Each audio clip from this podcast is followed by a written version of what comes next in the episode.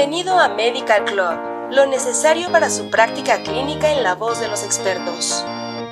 Material de uso exclusivo para profesionales de la salud en México. Al reproducir este podcast está confirmando que es un profesional de la salud. Hola, bienvenida y bienvenido a Medical Club.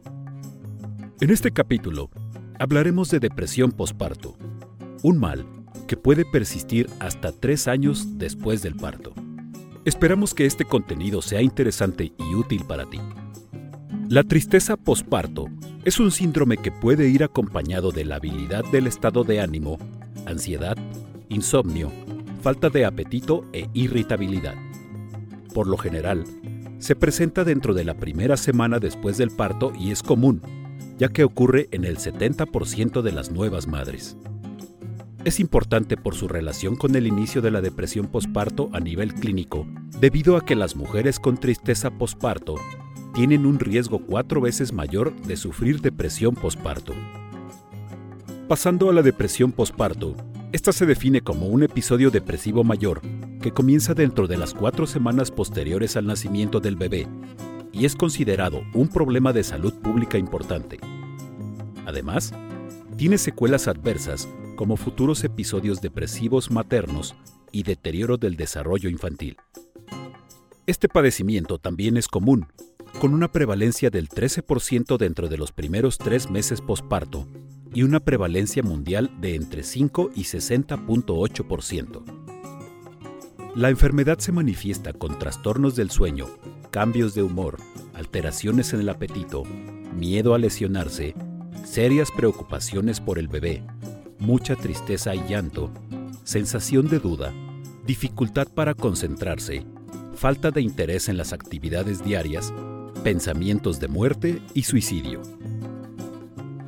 En casos graves de la enfermedad, los sentimientos de desesperanza pueden poner en peligro la vida y llevar al suicidio, siendo un factor causante del 20% de las muertes maternas en el curso posterior al parto.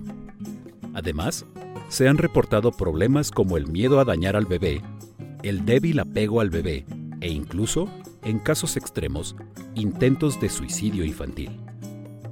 Entre los factores de riesgo asociados a la depresión postparto destacan los siguientes. Factores psicológicos. Los antecedentes de depresión y ansiedad se encuentran entre los factores que se asocian con un mayor riesgo. Además, un historial de depresión, una actitud negativa hacia el embarazo reciente, un historial de abuso sexual en el pasado, la reticencia hacia el género del bebé y la baja autoestima son factores que contribuyen al desarrollo de la depresión posparto. Factores de riesgo obstétrico. El número de partos por sí solo no es un factor independiente para desarrollar depresión posparto. El desarrollo de condiciones patológicas para la aparición de la enfermedad es causado por condiciones psicosociales que la multiparidad crea en las mujeres. El embarazo de riesgo, la realización de una cesárea de emergencia u hospitalización durante el embarazo, se asocia con mayor posibilidad de desarrollar depresión posparto. Incluso las madres que tienen un bebé con un peso inferior a 1500 gramos tienen entre 4 y 18 veces más riesgo de depresión posparto que otras. Por otro lado, existe una asociación inversa para la lactancia materna, la cual se vincula con una reducción en la tasa de depresión posparto. Las mujeres que amamantan exclusivamente a sus bebés en los primeros tres meses muestran los valores más bajos de la escala de depresión postnatal de Edimburgo. Factores sociales. Se refieren al apoyo emocional, financiero de inteligencia y relaciones de empatía. La disminución del apoyo social es el factor ambiental más importante, además de la relación de la mujer con los miembros de la familia y la comunidad. Comportamientos como el tabaquismo durante el periodo prenatal se asocian con mayor incidencia de depresión posparto hasta en 1.7 veces. Estilo de vida. La ingesta de ciertos alimentos el estado del sueño y el ejercicio pueden afectar la depresión posparto. Se ha observado que el consumo suficiente de verduras, frutas, legumbres, mariscos, leche y aceite de oliva puede reducir este tipo de depresión en un 50%. Factores biológicos. El embarazo a edad temprana aumenta el riesgo de depresión. El nivel más alto se ha informado en madres de 13 a 19 años. Los niveles de serotonina y triptófano en la sangre también son factores conocidos que influyen en la depresión.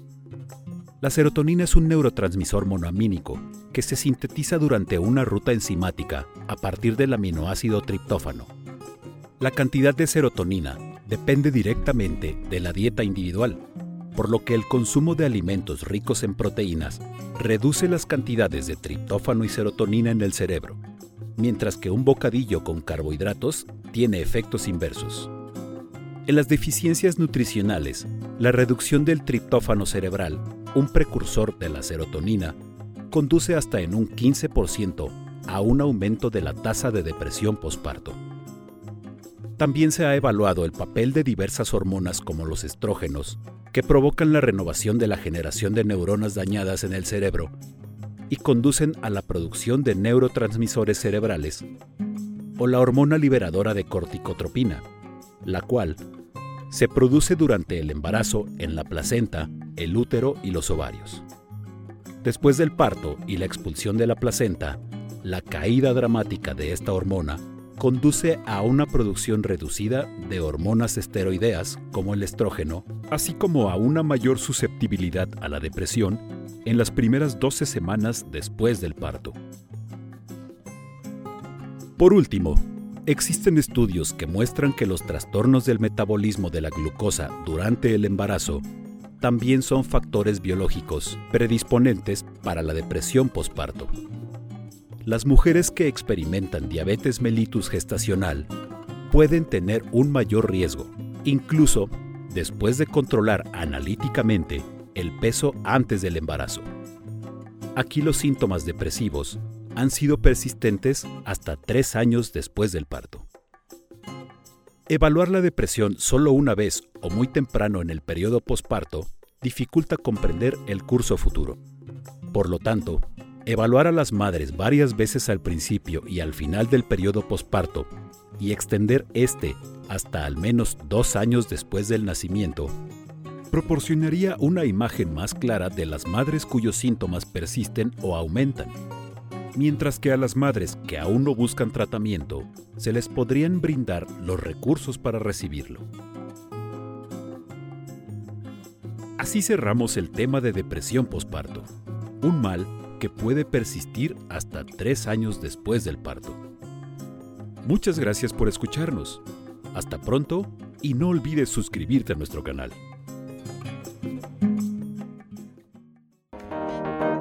Esto fue Medical Club